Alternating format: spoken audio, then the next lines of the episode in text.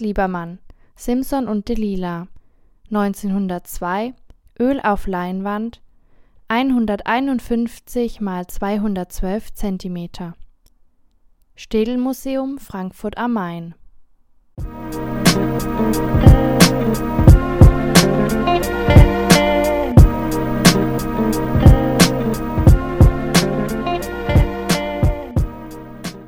Er legt den Kopf auf ihrem Bein ab. Kraftlos und gekrümmt scheint er sich mit dem Schicksal abgefunden zu haben, während sich Delilahs triumphierende Haltung von der schlichten Kulisse aus grauer Wand, brauner Matratze und weißem Laken abhebt. Delilah als femme fatale. Delilah als starke Frau, welche ihren Liebhaber entmachtet. Delilah im Geschlechterkampf. Das Werk fasziniert bis heute in seiner Gestaltung und verweist auf weit mehr als nur ihre biblische Vorlage.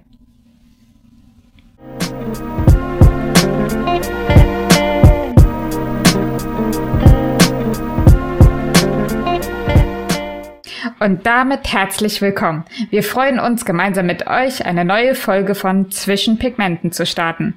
Wir, das sind Maura und Leonie.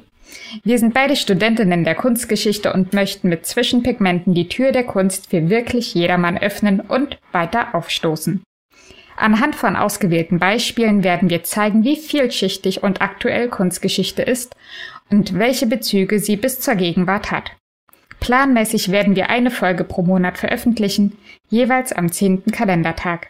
Ab dieser Folge werden wir abwechselnd pro Folge ein Werk vorstellen und diskutieren. Einer von uns ist Experte, der andere weiß nur Titel und Künstler. Und damit los geht's.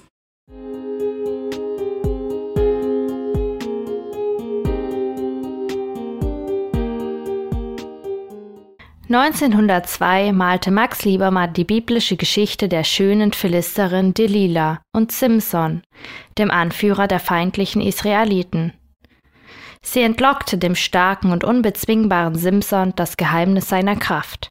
Es lag in seinen niemals geschnittenen langen Haaren. Als Simson nach dem gemeinsamen Liebesakt einschlief, schnitt Delilah ihm die Locken ab. Liebermann stellte den Augenblick dar, in dem Delilah siegesbewusst die Haare in die Höhe hielt und dann die Philister herbeirief. Ab diesem Moment ist Simson verwundbar.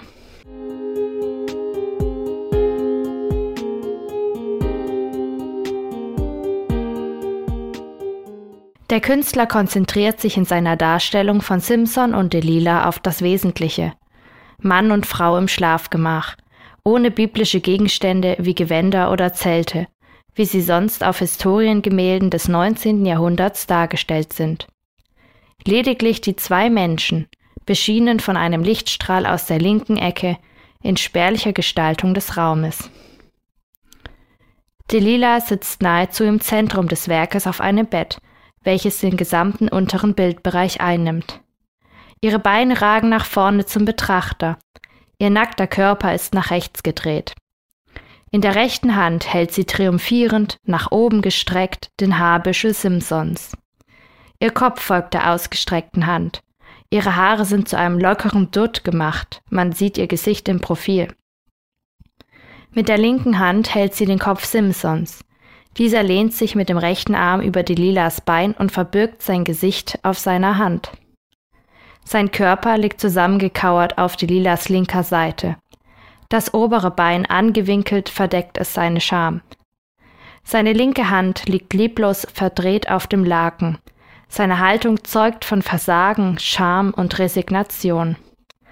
Die Füße werden vom rechten Bildrand beschnitten, die Lila hingegen ist nahezu vollständig sichtbar. Das Liebespaar befindet sich auf einer Matratze mit weißem Leintuch. Das Tuch ist verwurstelt und weist auf den vorherigen Akten. Der Hintergrund ist schlicht gehalten, in grauen, blauen und schwarzen Tönen. Wahrscheinlich handelt es sich um einen Vorhang. Am linken Bildrand erkennt man, wie der Vorhang minimal aufgezogen wird. Eine Person steht dort. Man sieht die Hand, wie sie den Vorhang wegschiebt. Diese Person ist vermutlich ein Philister. Der Farbauftrag ist skizzenhaft. Die Farben sind nicht gemischt. Man erkennt die einzelnen Farbstriche direkt nebeneinander. Diese dicken Linien lassen wenig Details zu. Die Formen sind durch die Farbgebung bestimmt, nicht durch ihre Umrandungen. Die Lilas Gesicht und ihre Haare sind auffällig detailliert gestaltet. Hier liegt ein Fokus des Werkes. Eine weitere besonders auffällige Ausarbeitung ist Simpsons linkes Ohr. Man erkennt die Höhen und Tiefen der Farbschichten, die übereinander vermischten Farben, beispielsweise in die Lilas Gesicht. Punktuell sind rote Tupfer als Lippen aufgetragen. Zwischen ihren dunklen Haaren blitzen braune Strähnen hervor. In dem Haarbüschel Simpsons, das die Lila in der Hand hält, erkennt man sogar Einritzungen in die schwarze Farbe. Hier benutzte Liebermann vielleicht seinen Pinselstil, um die Locken zu betonen. Allgemein macht es den Eindruck, dass die Farbflächen der Körper dicker als die des Bettes, des Lakes oder des Hintergrundes sind. So werden die Personen plastisch hervorgehoben, aber auch eine größere Schattierung und Varianz in der Farbgebung erreicht. Die Stimmung, der Triumph auf der einen und die Niederlage auf der anderen Seite stehen im Gegensatz zueinander, betont durch den hellen, weißen Körper der Lilas und Simpsons gebräunter Haut, seinem gebrochenen Körper. Auch die Körperhaltungen fördern diese Differenz. Die Siegerin ist aufrecht, beleuchtet und stolz. Simpson hingegen krümmt sich und kauert in sich zusammen.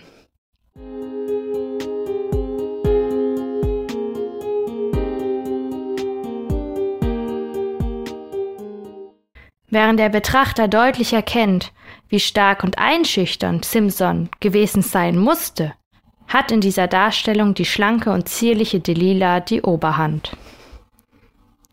So, nach dem ersten Eindruck des Werkes, was sagst du dazu, Maura? Ja, das sind ja ganz schön viele Aspekte, die du gerade angesprochen hast. also zum einen zu dem Farbauftrag und zum anderen natürlich auch das Bildthema, das unheimlich viel mit sich bringt zu dieser Zeit.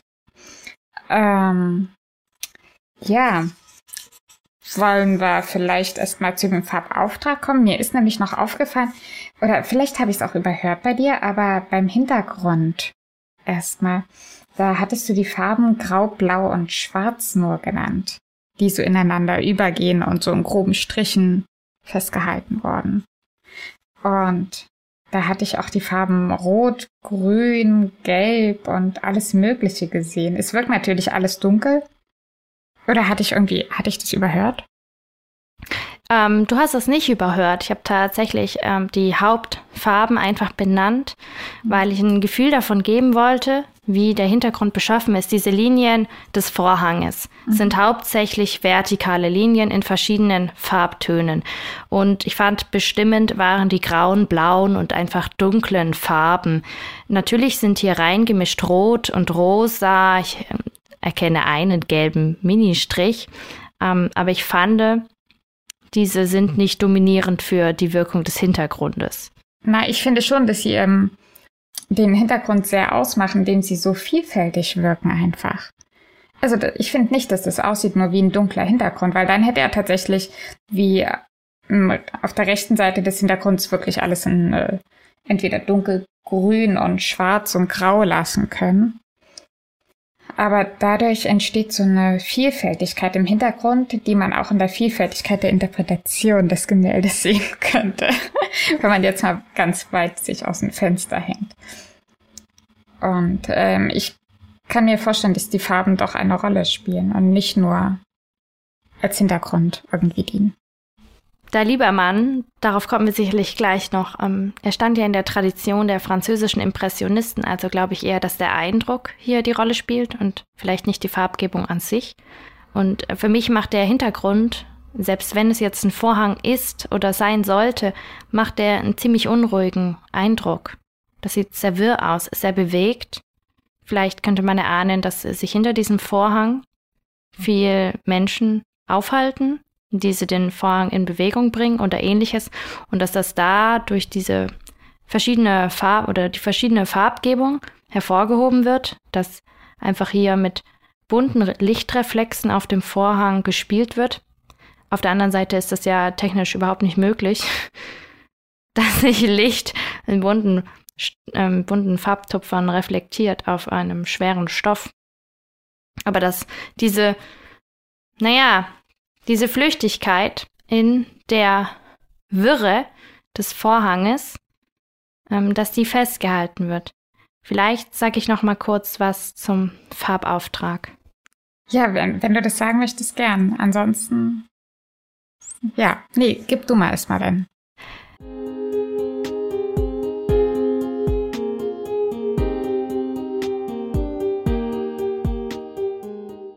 Simpson wirkt neben Delila, welche sich jäh diagonal in den Raum streckt, wie ein seltsames Körperknäuel. Die Rohheit des geschlechtlichen Moments wird durchbrochen, der biblische Stoff ins Profane gezerrt. Liebermann kleidet die biblische Geschichte in ein modernes Gewand, konzentriert sich lediglich auf den Augenblick, fängt eine Stimmung ein. Er stellt die Personen nackt dar, verschiebt damit die Erinnerung an die zeitliche Bedingtheit der Szene und hebt das Motiv auf das Niveau allgemeiner Menschen, so dass es heute und alle Zeit verständlich bleibt. Die skizzenhafte Pinselführung und der Auftrag reiner Farben erinnert an Liebermanns Vorbilder, die französischen Impressionisten. Allerdings ist die Farbpalette anders.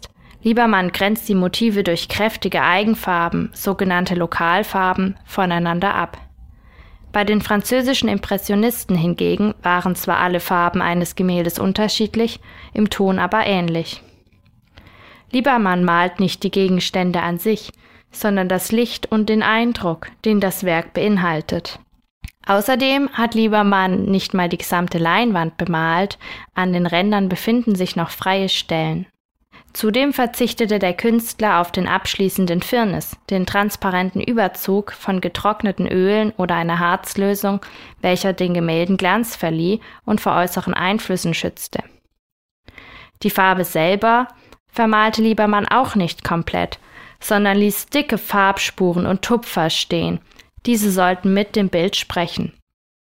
Das Einritzen, welches schon bei der Lockenpracht in Delilas Hand erwähnt wurde, findet sich auch an anderen Stellen. So ist beispielsweise in der linken unteren Ecke ein vermeintlicher Kratzer oder Strich quer durch die verschiedenen Farben gezogen worden. Gleichzeitig erkennt man an den Rändern der Körper Spuren des Pinsels, der nicht mehr vollständig mit Farbe überzogen war. Das heißt, die Farbe wird nicht durch den abschließenden Rand von der nebenliegenden Farbe getrennt, sondern flattert auf so als habe Liebermann flüchtig weitergemalt, obwohl die Farbe auf dem Pinsel zur Neige ging. Die Farben vermischen sich nicht, sondern sind übereinander aufgetragen, dass die Untergrundfarbe durch die aufgetragene Farbe durchscheint und sogar sichtbar ist. Ein weiteres Beispiel ist auch die Haarsträhne, welche sich aus Delilas Dutt gelöst hat und auf ihrer Schulter liegt. Die Art und Weise des Malens verstärkt die Flüchtigkeit der Szene, die Flüchtigkeit der gemachten Haare Delilas. Ich finde es interessant, Leonie, dass du vorhin sagtest, dass das eigentlich eine profane Darstellung ist, weil in der Zeit, wo es gemalt wurde, also 1902, jeder eigentlich, glaube wusste, welche Darstellung das ist und auf welchem Zitat es beruht.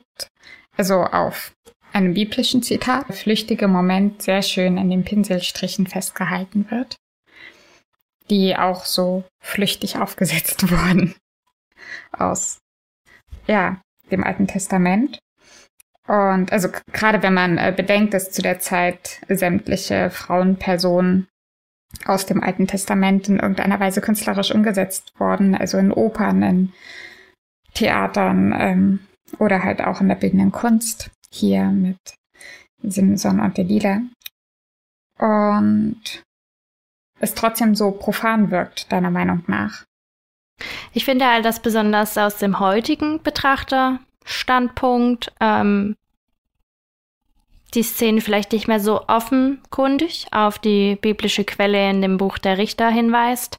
Ähm, natürlich ist für jeden Kunsthistoriker und jeder, der ein bisschen Ahnung hat und die Bibel kennt, die Szene mit dem Büschel Haare einfach ganz prägnant und deutlich. Aber es gibt ja auch noch eine zweite Szene, die von anderen Künstlern auch verwendet wurde, nämlich die, in der Delilah die Philister ruft und diese reinrennen und Simson die Augen ausstechen mit einer Schere. Das ist ja auch noch ein, eine sehr prägnante Szene in dieser Geschichte, die künstlerisch dargestellt wurde. Und hier finden wir aber nur die Szene mit dem Haarbüschel. Wir haben ja nicht mal die Philister dargestellt, sondern nur schemenhaft eine angedeutete Person hinter dem Vorhang, die schon reinlugt. Und in dem Zusammenhang ist es aus heutiger Sicht nicht mehr ganz ersichtlich oder nicht mehr ganz so leicht zu verstehen, dass das auf einer alttestamentarischen Grundlage basierte. Für den damaligen Betrachter war das natürlich ähm, sofort verständlich, das ist aber dem Zeitkontext auch geschuldet und da lohnt es sich vielleicht auch noch mal näher hinzublicken. Dort zielt auch die allererste Frage zur Eröffnung dieser Folge hin, die sogenannte femme fatale. Da werfe ich dich jetzt mal ins ungemachte Bett.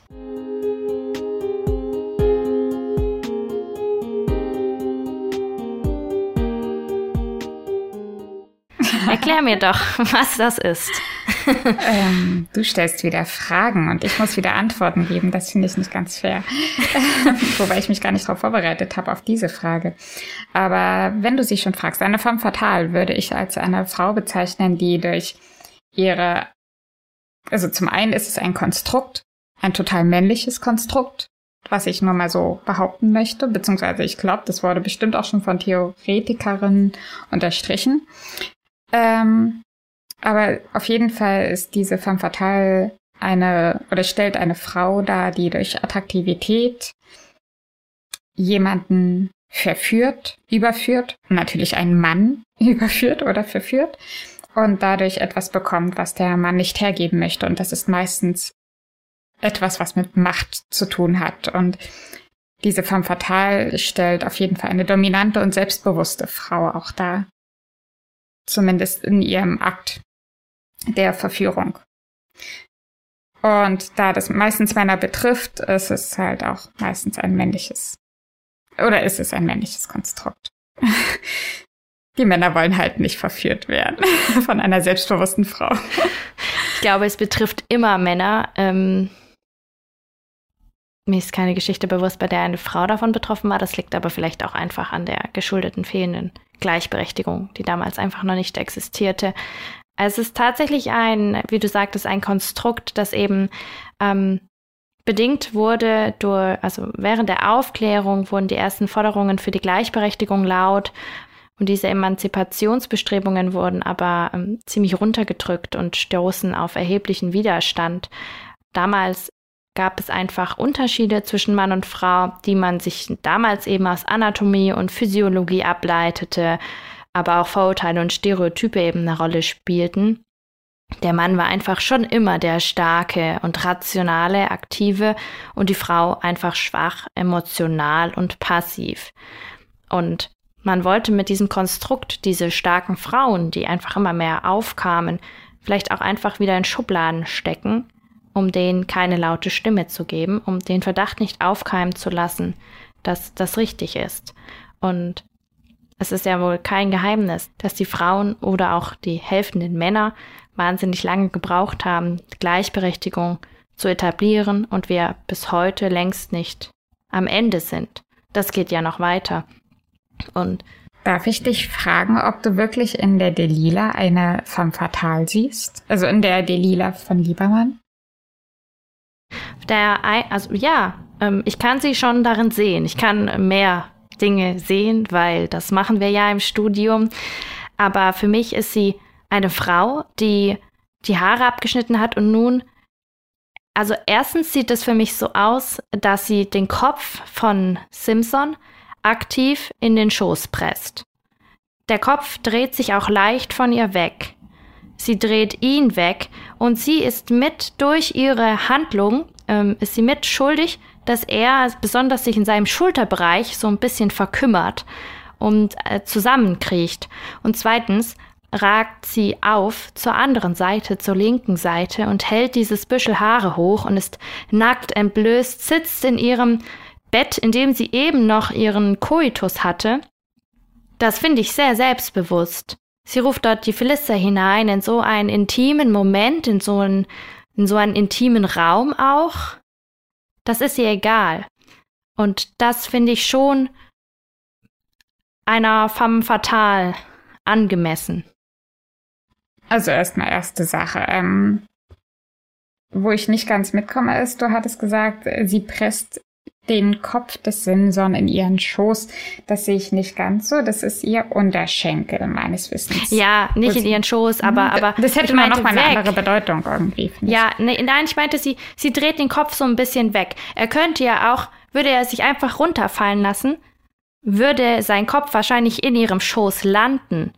Aber er sie drückt ihn dreht weg. sich, ja, sie drückt ihn irgendwie weg. Er schaut dann auch weg von ihr. Er dreht sich mit dem Rücken zu ihr. Das sieht jetzt der Betrachter gar nicht, wie hat, cool ich mich hier mitbewege. ja, ähm, er hat schon eine sehr verschämte Haltung eingenommen. Ja, aber die durch sie verstärkt wird. Die durch auf jeden Fall durch diesen Griff auf seinen Kopf verstärkt wird, ja. Weil sie aktiv diesen Kopf weghält von ihrem Geschlecht auch.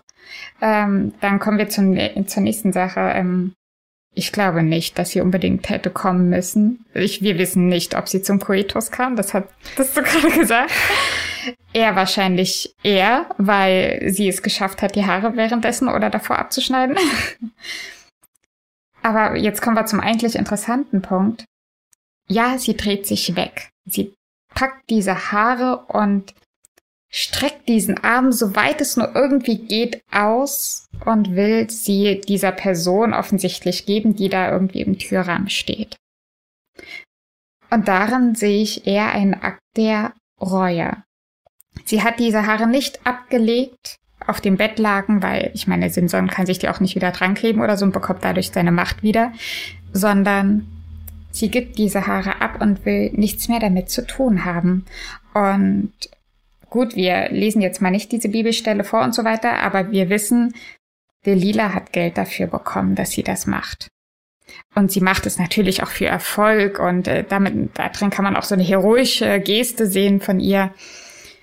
Aber es könnte auch sein, dass sie sich ein bisschen dafür schämt, dass sie viel Geld gerade einem Mann seine Würde genommen hat. Aber wenn wir schon bewusst nicht die Bibelstelle lesen, dann dürfen wir auch nicht bewusst wissen, dass sie das drei, viermal versucht hat, bis sie soweit war. Da war nochmal ein Weg, bis sie überhaupt das Geheimnis entlockt hat. Und da fanden Versuche vorher statt. Und ich finde, die unterstützen wieder ähm, den Gedanken der vom Fatal, die da bewusst, also das dritte oder vierte Mal versucht, ihm, ihm das Geheimnis zu entlocken und ihn schwach zu machen.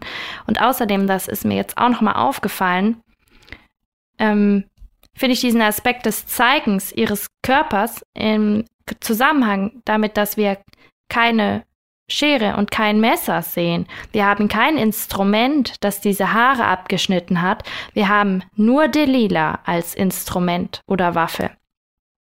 Und die auch noch so prominent in diesem Bild platziert ist, so wahnsinnig einnehmend ist durch ihren Körper, der in die verschiedenen Richtungen gestreckt ist und beleuchtet ist und nackt ist, ähm, finde ich, dass sie sich hier zusätzlich einfach auch selber präsentiert, äh, dass sie das geschafft hat, dass sie stolz auf sich ist, dass sie sich auch zeigt und auch gesehen werden möchte als diejenige, welche Simpson entmachtet hat. Das ist auf jeden Fall ein Aspekt des Bildes. Da würde ich auch voll mitgehen, dass sie sehr stolz darauf ist, durch ihre eigene Attraktivität den Mann überlistet zu haben, beziehungsweise endlich überlistet zu haben. so. Aber ich denke nicht, dass das alles ist, weil sonst hätte man auch einfach nur die Lila malen können mit diesen Haaren. Ohne einer weiteren Person und auch ohne den Simson unbedingt. Man hätte das auch so erkennen können, genauso wie man andere biblische Figuren auch ohne den männlichen Protagonisten erkennen kann. Das stimmt, das ist nicht wirklich emanzipiert, dass sie den schwachen Mann als Gegenstück braucht. Genau, den schwachen Mann, um als stark zu wirken.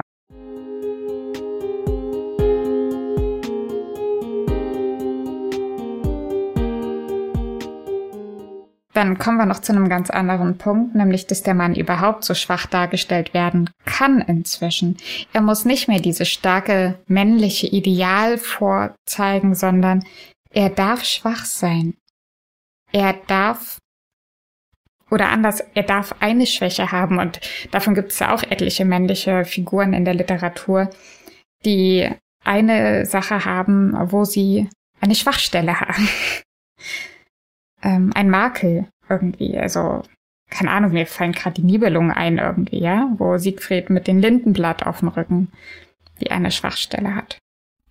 Es ist ja auch hier sehr bezeichnend, wie Simpson selber dargestellt ist, dass er erstens seinen, sein Geschlecht verbirgt durch die Hand ähm, und zweitens sein unteres Bein ausgestreckt ist und das obere angewinkelt darüber gelegt ist und das vielleicht anatomisch dem einen oder anderen Mann Schmerzen bereitet, weil dadurch vielleicht die Hoden auch eingequetscht werden und das allgemein ähm, die verschränkte Haltung der Oberschenkel wohl eher etwas ist, das anatomisch für Frauen angenehmer ist und dass er hier allgemein so sein, seine Männlichkeit, man hatte in der Kunst, glaube ich, selten Probleme, die Männlichkeit zu zeigen, dass das hier aber zum Problem wird, beziehungsweise hier bewusst verborgen wird. Ja. Einerseits verbirgt, andererseits er aber auch diese linke Hand äh, vom linken Arm, mit dem er auch das Geschlecht verbirgt, diese Hand nach offen nach oben hält, so. Das ist ja auch eigentlich eine recht unnatürliche Haltung. Also, wenn man sich eigentlich mit dem Arm versucht abzustützen auf dem Bett, wenn man so quer liegt, und dann aber die Handfläche nach oben hält, das hat schon was Offenbarendes irgendwie, oder was? Ich will da irgendwas empfangen oder zeigen irgendwie, oder? Sonst würde man ja die Handfläche nach unten halten auf dem Laken. Und ich habe ein bisschen mich gefragt, ob das vielleicht damit zu tun hat mit seiner Rolle, die er als Simson hat, nämlich dass er von Gott ein Geschenk bekommen hat, diese Stärke gegen die Verliste anzukämpfen. Und damit aber Gott zeigt, du, es tut mir leid. Und ich, ich habe dieses Geschenk irgendwie verspielt. Nur mit dieser einen Geste. Das habe ich mich noch so gefragt. Aber ja. Es könnte auch einfach sein, dass, also diese, diese Handhaltung, die er hat, erinnert mich einfach stark daran, ähm, wenn du in der Embryonalhaltung bist, da hat man die Hände auch so. Und im Grunde hat er die, mit der linken Körperhälfte hat er diese Haltung ein wenig. Weißt du, was ich meine? Nee, ehrlich gesagt weiß ich äh, mit der Embryonalstellung nicht, äh, dass man da. Die ist doch so. Ja, und wenn du die obere Hand einfach wegnimmst. Das ist, diese Haltung ist allgemein einfach eine Haltung, die du hast äh, beim Löffelchen, wenn man kuschelt oder ähnliches. Es ist ein sehr. Das stimmt. Wenn, wenn dann jemand drin liegt noch, also wenn jemand vor ihm läge, dann würde er diesen jemanden umarmen. Ja, oder hinter ihm und jemand ihn umarmt. Das ist eine Haltung, die extrem verletzend ist, weil deine gesamte Rückfläche frei ist. Du, du beschützt dich nicht, du schaust ja nicht mal hin. Du bist einfach verletzlich, körperlich verletzlich in dieser Haltung, weil du auch nicht plötzlich ausschlagen und, und dich wehren kannst. Und dass das hier die Haltung ist, in der der so starke Simpson einfach dargestellt wird, ähm, kann natürlich ein, ein Zusammenhang zu seiner verspielten Chance sein, die er von, ähm, von Gott erhalten hatte, sein Auftrag, den er nicht erfüllen konnte, aber auch ein, ein wahnsinniger Niedersturz der eigenen Stärke sein. Und er war ja stärker als alle anderen, dass er jetzt plötzlich gar keine Stärke mehr besitzt und auch schwächer ist als die anderen da hier in diesem Kontext ja auch eine Frau, Anführungszeichen, ausreichte, um ihn zu besiegen.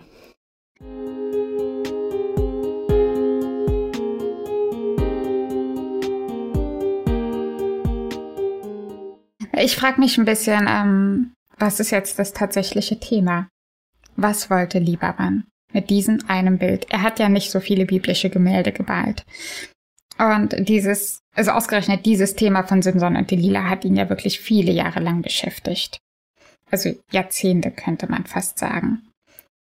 Und was wollte Liebermann? Also ich kenne Liebermann nicht als besonderen Maler von vom Fatal oder sowas. Und ähm, wa warum ausgerechnet ja dieses Thema. Was wollte er mit diesem Thema überhaupt jetzt wirklich darstellen? Wollte er eine femme fatale darstellen? Wollte er vielleicht auch einen anderen Akt mal zeigen? Also Simson und Delila nicht als diese typische starke Frau nur und der geschwächte Mann, sondern auch diesen neuen Mann darstellen, also die Schwäche des Mannes einfach, also allgemein zu der Zeit auch darstellen, also diesen neuen Mannstypus sozusagen, der sich da auch langsam angefangen hat, ganz, ganz langsam, eigentlich erst ein paar Jahre später, äh, zu etablieren. Äh, noch nicht mal zu etablieren, leider ging das auch irgendwann wieder verloren und heute sind wir wieder in der Zeit, wo wieder der Mann seine Schwächen erst kennenlernen muss und dazu überhaupt stehen darf, leider auch. Ja, aber die Frau halt nicht nur femme fatale ist, sondern auch Reue zeigt. Oder zumindest zeigt, dass sie nicht unbedingt gern mit der Sache noch zu tun hat irgendwie. Vielleicht wollte Liebermann auch einfach das, das Bild der femme fatale, dass er wirklich negativ war, da sie ja die unheilbringende Frau war, die mit unfairen Mitteln kämpfte, ähm, einfach ein bisschen abrunden und besonders im Kontext der Zeit aufzeigen, dass nicht jede starke Frau eine femme fatale ist und nicht jede Frau, die durch Verführung ähm, sich Vorteile verschafft, auch eine Frau ist, die keine Reue zeigt. Vielleicht wollte er einfach die Rückseite der Medaille aufzeigen, dass es da mehr gibt und es wurde ja wirklich, es wurde ja wirklich gegen diese Frauen vorgegangen. Man wollte ihnen ja auch nicht zuhören und die Femme Fatale war nichts Gutes. Das muss man sich im Hinterkopf behalten. Und vielleicht der Mann, der gebrochene Mann, der hier dargestellt ist, eben auch als, als erstes Zeugnis das Bild des neuen Mannes gesehen werden könnte, ähm, dass Liebermann hier bewusst versucht hat, auch eine Brücke zu schlagen zwischen dem Mann, der sich mehr Schwäche zugestehen sollte, und der Frau, die sich Stärke zugestehen kann, aber mit Hinblick auf ihre Mittel und Ziele.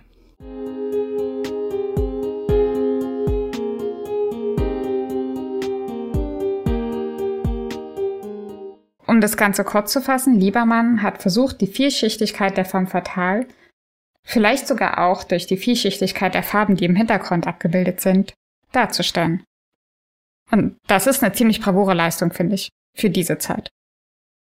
Nicht nur durch die Vielschichtigkeit der Farben, sondern auch durch die Vielschichtigkeit der geplanten und ungeplanten Pinselstriche. Ganz toller Abschluss. um zurück auf die Flüchtigkeit zu kommen.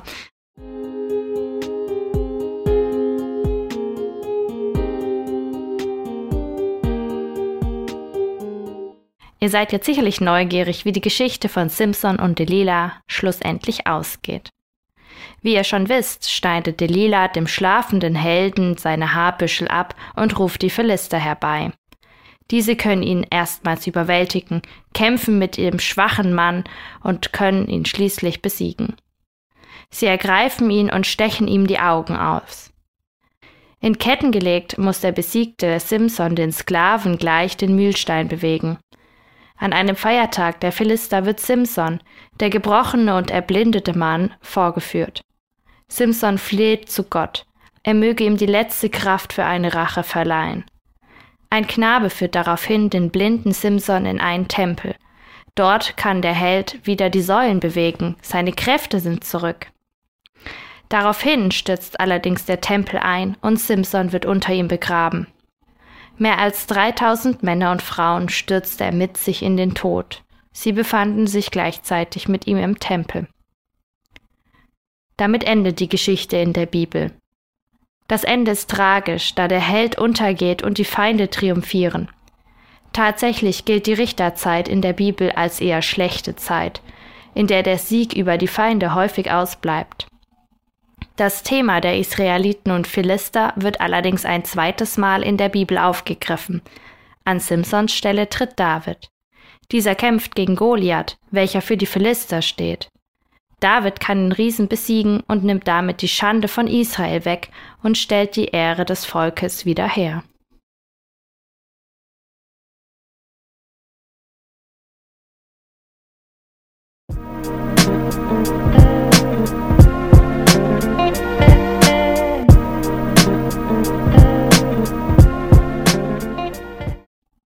Ihr nach dieser Folge Lust auf mehr Kunst und Geschichte bekommen, Kritik anzumerken, eigene Ansätze im Zusammenhang der Werkinterpretation, Fragen zu unseren Quellen oder speziellen Fachbegriffen?